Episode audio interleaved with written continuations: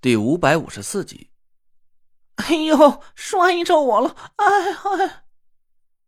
还没等纳若兰爬起身，他突然嘶声尖叫了起来。就在刚才，纳若兰一跤摔倒的时候，巨蟒也同时停止了追击。他盘旋着身子，慢慢的把纳若兰给箍了起来。纳若兰被巨蟒提上了半空，三颗硕大的舌头阴森森的凑了上来。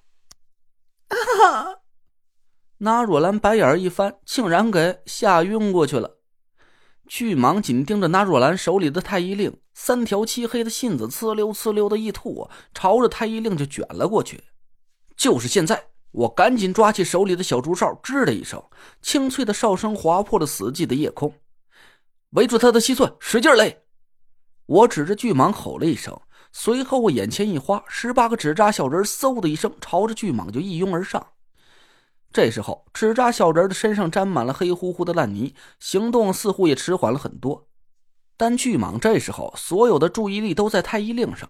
我眼看着十八个纸扎小人七手八脚的爬上了足有水泥墩子粗细的蛇脖子上，手拉着手围着蛇脖子绕了一圈，勒他，吵死了，勒他！我大吼了一声，十八个纸扎小人一起泛起一道五彩各异的光芒，把整个漆黑的树林给照得一片绚烂。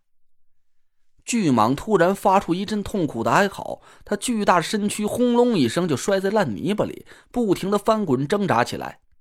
别松手，继续勒！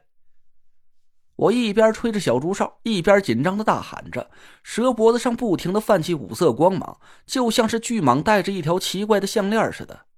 巨蟒的哀嚎声越来越凄厉，它拼命甩动着身躯在地上翻滚挣扎，就像是一条离了水的鱼似的。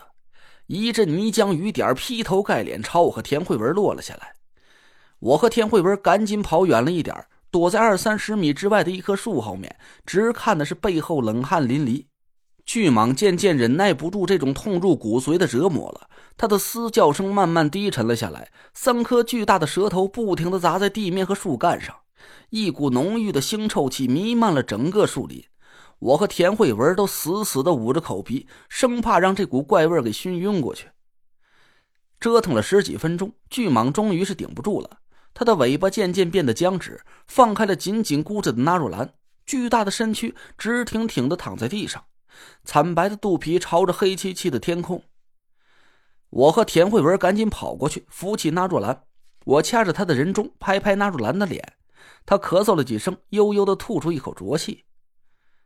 呃，小累赘，慧文妹妹，我没死呀！哎呀，吓死人家了！那若兰抱着田慧文嗷嗷大哭了起来。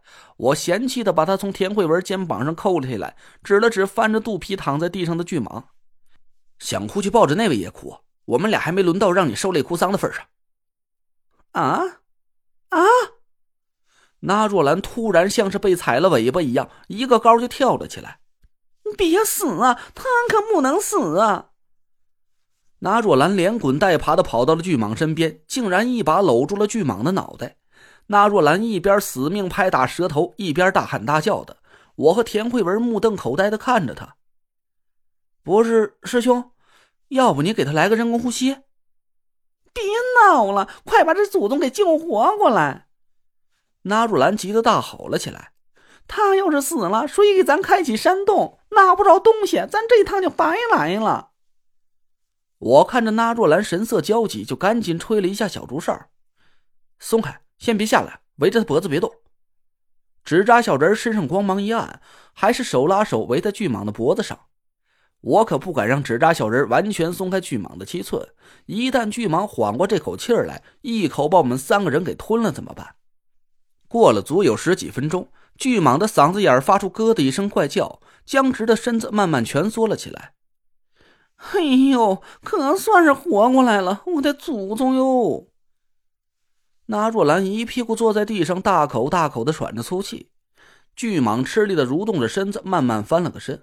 我还是不敢大意，手里紧紧攥着小竹哨，把田慧文挡在身后，紧张的盯着巨蟒的举动。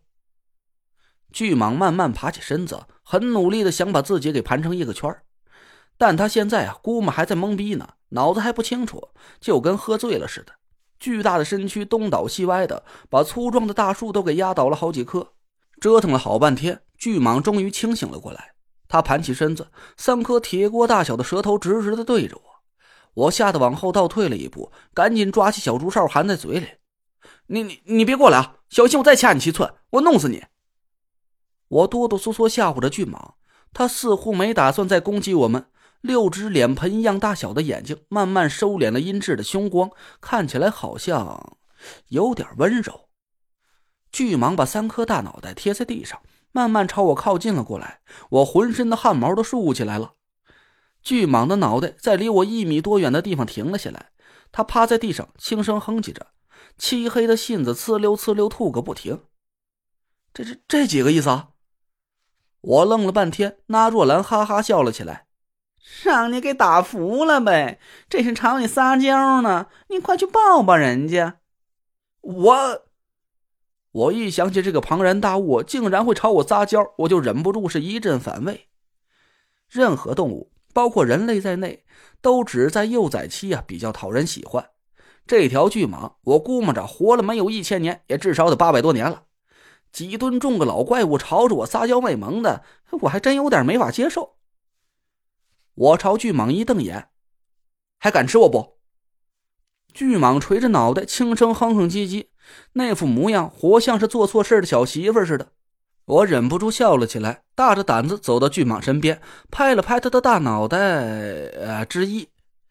巨蟒好像具有很高的灵智，它似乎是感受到我的善意，把硕大的脑袋凑到我身上蹭了蹭，我身上顿时就糊满了黑漆漆的烂泥巴和一些黏糊糊的不明液体。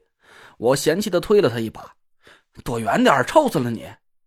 巨蟒乖乖的挪开了一点甩着尾巴趴在地上看着我，那模样啊，就像是一条乖巧的小狗似的。嘿，真行啊，你小累赘！那若兰翘着兰花指，满意的点了我一下。人家就知道你一准有办法收拾这个大家伙。我没好气的瞪了他一眼。你是吃了雄心豹子胆了，敢深更半夜自己跑出来招惹这祖宗？要不是我跟慧文发现你不见了，一起跟着来，你今儿个还不让他给当宵夜了？那若兰朝我翻了个白眼儿。人家临走的时候故意弄了点动静，就是想试试你俩睡觉的时候警不警觉。要是连这点警惕性都没有，嘿嘿。拉若兰的脸色慢慢凝重了起来，冷哼了一声。不等走完九兄之地啊，咱们就都得死。